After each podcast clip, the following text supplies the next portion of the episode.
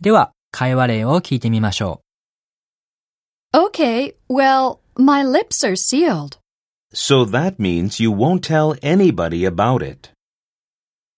So that means の後に、相手の発言を自分の言葉に言い換えて言ってみましょう。文末を上げて読むと疑問の意味が強くなり、普通に読むと確認の意図が強くなります。